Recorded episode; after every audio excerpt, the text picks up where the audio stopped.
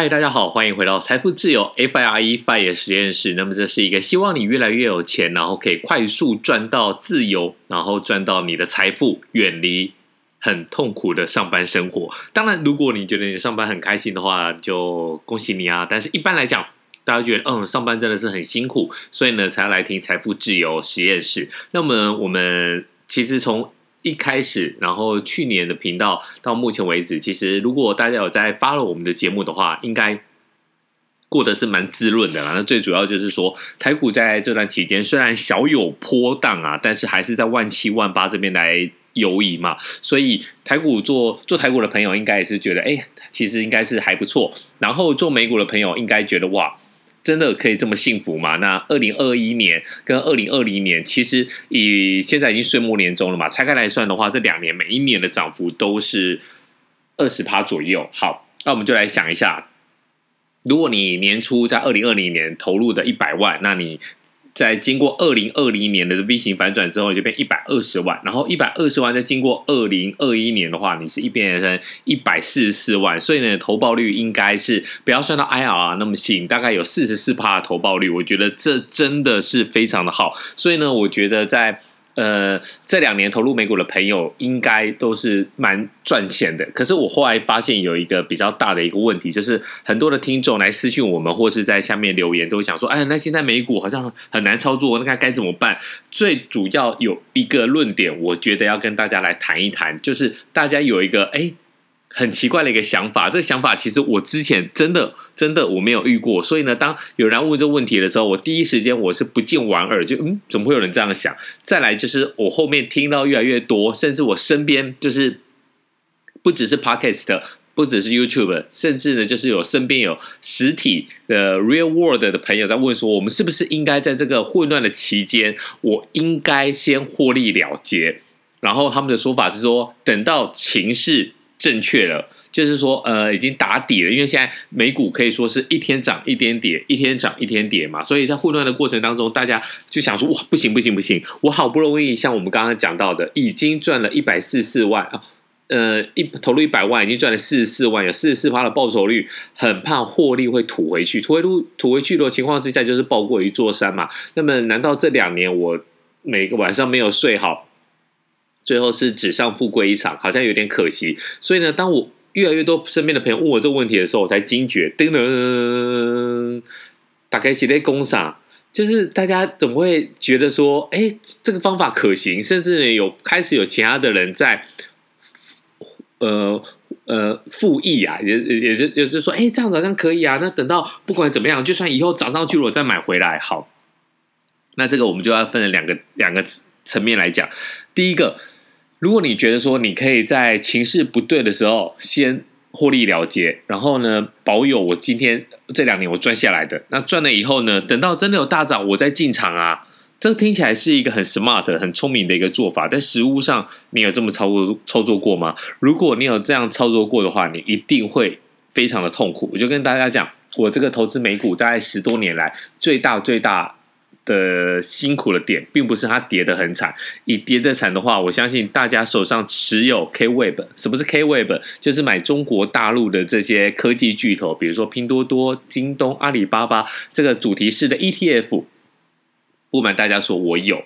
那如果你有买 Kweb，然后呢，你买在历史的高点一百零四块，然后现在多少钱呢？现在三十八块，你可能已经赔了五六十趴的这个投的这个资金的本金的时候呢，你你觉得这很痛苦吗？不，我觉得这还好，因为这就是资产配置的一个问题嘛。你要投资的，呃，美国也要投资，大陆也要投资，或者是其他的新兴国家也要投资，或是东南亚、东北亚、日本这些你要投资，你就可能遇到这种大波动的一个起伏。那这个跌宕的过程当中呢，对你来讲，你应该就把它视为是一个正常的一个状况。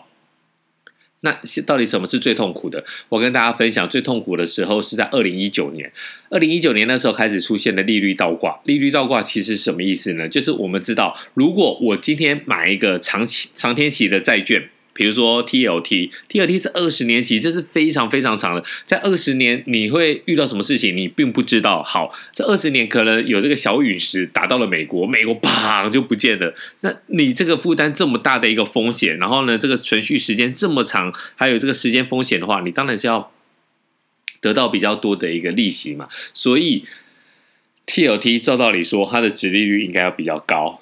然后呢，如果你是买这个三年期、五年期的短债的话，利率应该比较低。为什么？因为很快就到期啦，所以呢，你这时间的风险，还有说你会发生什么状况的事情，好像感觉上比较好掌控。那什么叫利率倒挂？就是当你短天期的利率进来哎比较高的时候，那代表什么意思？代表说大家已经不看好未来了，因为我能不能过了这三五年我都不知道，你还不要你卖搞公未来二十年的事情，所以呢，殖利率倒挂会。让大家很担忧的就是说呢，整体债券市场，因为大家虽然觉得每天买股票买得很开心啊，冲进冲出啊，但是实际上在全球债券市场才是最大最大的一个一个池子。好，那个时候我看到了殖利率倒挂，我就觉得说不行。那这个情况之下，我应该做什么事情？我就像我们前面讲的那个状况，其实我当时没有仔细想，我只是觉得说不太对，这个一定未来有。事情发生，就算呃历，其实以历史数据上面来讲啦，就是发生殖利率倒挂的时候呢，会发生很多次，大概九次里面大概有七次到六次，这实际的我们还要再查一下资料。反正就是有超过一半以上的机会呢，会跟随来的是经济大萧条、大衰退。所以我那个时候就觉得说，哼哼，已经赚这么多年了，真的，大家有看我那一本书《翻身财富自由》呃，上班族的财富自由之路的时候，应该就会知道，其实从一开始买进，然后运气非常的好，已经顺风顺水那么多年了。当时候其实我一直想要找一个收手的一个时机点，我告诉自己不能够这样做。实实务上呢，你应该把钱放在股市里面，但是呢，其实你的人性就是很想要赶快好好的休息一下，很想要听听什么声音呢？收银机的声音。所以我发现了这个殖利率倒挂的情况之下呢，我就赶快砰。就把这个资金慢慢的撤，一个月呢大概三五趴、三五趴、三五趴。好，等到我几乎快要把这些美股给卖完的时候，那个时候是二零一九年的十月还是十一月？可是你知道吗？那个时候还是砰砰砰，每天、每个礼拜、每周都在干嘛呢？创新高。那时候你真的买得下去吗？我们回到我们刚才讲的那个想法，就说好，没关系，我就是等到呢这个市场比较稳定之后呢，大大规模的滑落，比如说砰，正式变成牛市，从牛市翻身到熊市。那一般来讲的话，大家是觉得说你在短期之内跌了二十趴，那就是一个扭转熊的一个经济的状状态。那等到这时候，我再进去捡便宜很好。可是你知道吗？从那个时候开始呢，蹦蹦蹦蹦，一路涨到隔年的三月。虽然最后三月呢，大概三月十六号左右左右左右的时候，被我等到了一波，就是大家应该还有印象啊，连续四次的熔断。那时候我就想说，哇！大家很多人在恭喜我，可是其实我除了松一口气之外呢，我第一个想法是赶快进去捡股票，赶快进去把这 ETF、把这些 VOO、SPY 全部给捡回来。因为在前面那段时间，大概有半年的时间呢，我也会很恐慌，就是我每天睡前会打开这个 App。然后看一下这个美股，结果发现美股一直在涨，一直在涨。你说你有没有勇气追？你一定没有勇气追，尤其是它已经涨了一波，一个跳空缺口的时候，这个就是你自己财务上的跳空缺口。涨到这一波的时候，你真的没有勇气去追。所以呢，我要告诉大家，很负责任跟大家讲，你长时间留在股票、股票市场里面的话，才是最好、最有效率的。然后另外一个就是转换标的。很多人会觉得说，哇，我们去年 VTI 涨那么多，因为有特斯拉嘛，有 E N Musk，马斯克老师这个喊盘投顾，马斯克老师喊盘投信，那不停的在放利多的情况之下呢，去年的 VTI 是涨得非常的惊人，那今年的 VTI 反而是比较少，所以呢，其实也有很多的朋友是想说，好，那我应该把这个追踪 S M P 五百指数的 VOO 或是 SPY 转一部分的资金到 VTI，可是。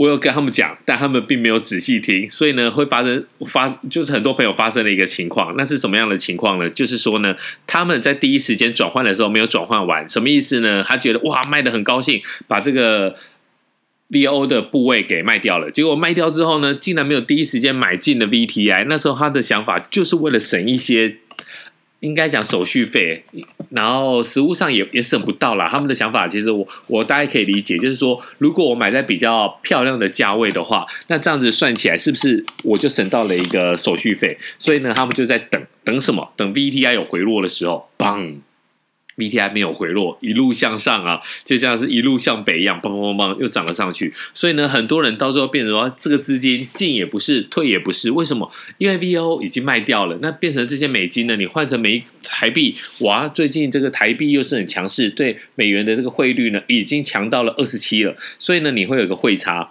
然后你又没有第一时间买进 VTI，VTI 又涨上去了，你要要不要买？所以这样子来来回回，来来回回，其实在这个美股操作里面都会遇到这两个问题。所以呢，我们今天跟大家来好好的来聊一聊，就是希望说呢，你一定要第一时间，如果你要转换标的的话，当天完成，不然呢，你或许有很大的一个机会是会变成说你卖掉的没有涨，结果呢，你要买的涨上去了，到时候你那个捶心肝，然后。